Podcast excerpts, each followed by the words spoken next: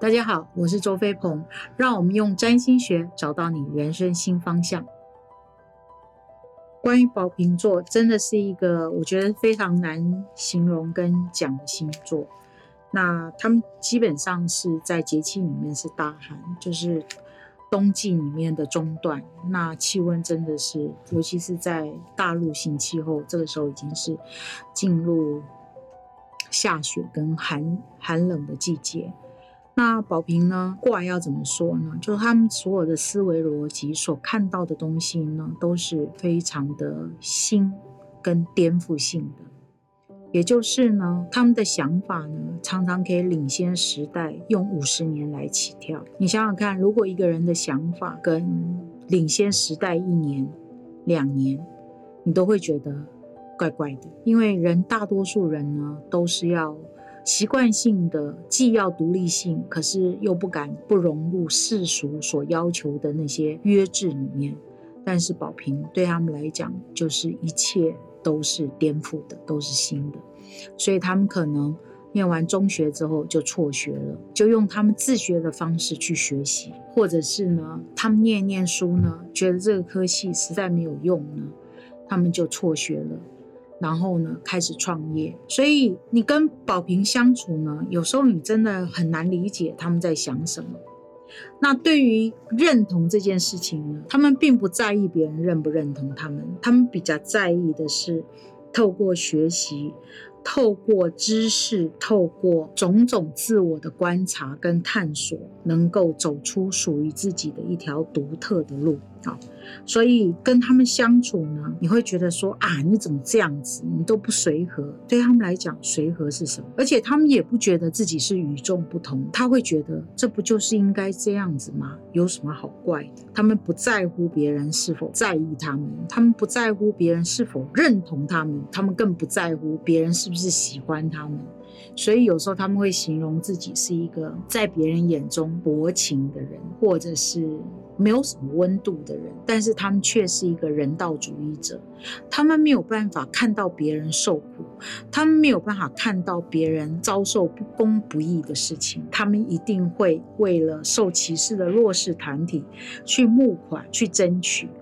或者他们会为了被别人忽视的地方，他们去为他们代言或发声，然后呢，为这群弱势团体或者为被社会所忽略的一种现象呢，让大家重新去正视它。简单的说，他们就是不按牌理出牌，他们也不会随着这个社会的洪流去起伏，他们走了一条在别人眼中很孤单。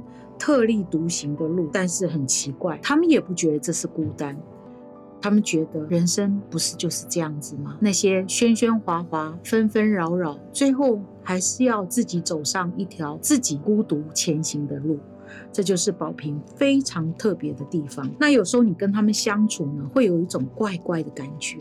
反正他们就是怪，怪在哪里呢？你跟他们讲话呢，你会觉得他们好像在听你讲话，又好像不在听你讲话。然后在一场会议中呢，你会觉得他好像不在这场会议中。可是当大家在那边讲到没有重点，已经不知道讨论到哪里的时候，宝平用一种非常淡然、清晰而冷静的声调告诉大家。大家这场纷乱的讨论的重点是在哪里？谁讲了什么？谁又讲了什么？刚刚那个纷乱跟分歧混乱是从哪一点开始发生的？它好像变成大家的录影机跟录音机，大家非常的惊愕看着他，心里想：你不是不在现场吗？错了，他在现场，只是他用一种很独特的方式去跟大家在一起。那种方式不是像大家所熟悉的，所以当你跟宝平的同事相处的时候，当他处在似在非在的状况下，你不要觉得他不在那里，或者他没有在听你讲什么，他是非常仔细的听完你所说的所有的话，然后如果你要问他意见吗？他有时候会沉默不语。他沉默不语的意思，不是他不想给你意见，而是他在他心里衡量评估后，他会觉得他说出来的意见，第一你不能接受，第二你不能理解，那就算了。不要说吧。所以他是很认真的，只是他会有他的衡量系统，而他的衡量系统是大多数人没有办法了解的，因为他们走在时代的前端，他们走在所有人的前面。那他们是孤独的，他们不以为意。那虽然宝平会非常重视自己的观点，他们追求真相，他们追求公平跟正义，但是他们从来不会强迫别人来接受。当他们的看法受到别人的挑战、挑衅、质疑的时候，他们只是默默的不说话。他们觉得没有必要讲这些事情，因为在不同的平台上没有交集，他也没有什么兴趣去影响你，或者是让你们让别人去知道他到底在想什么，所以大家就会觉得啊，他就是孤僻，他就是不和平。那对于在职场里面或者社群里面的权力斗争跟纷争，他们也不会去想要融入，他们也不会想要虚伪的敷衍或应付。他们就是不想要这样子。你问他为什么，他们也不会跟你讲为什么。所以他们常常会是社群里面的边缘人，或组织里面的边缘人。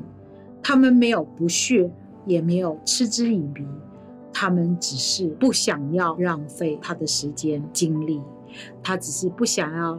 浪费他的聪明才智，他想要把他有限的时间跟精力用在学习、阅读、探索宇宙的真理，以及去付出给他想要付出的人，去创造他想要达到的目标。对于宝平来讲，金钱不是那么重要，名不是那么重要，房子有多大不是这么重要，有一张床，有一个三 C 的产品，电脑。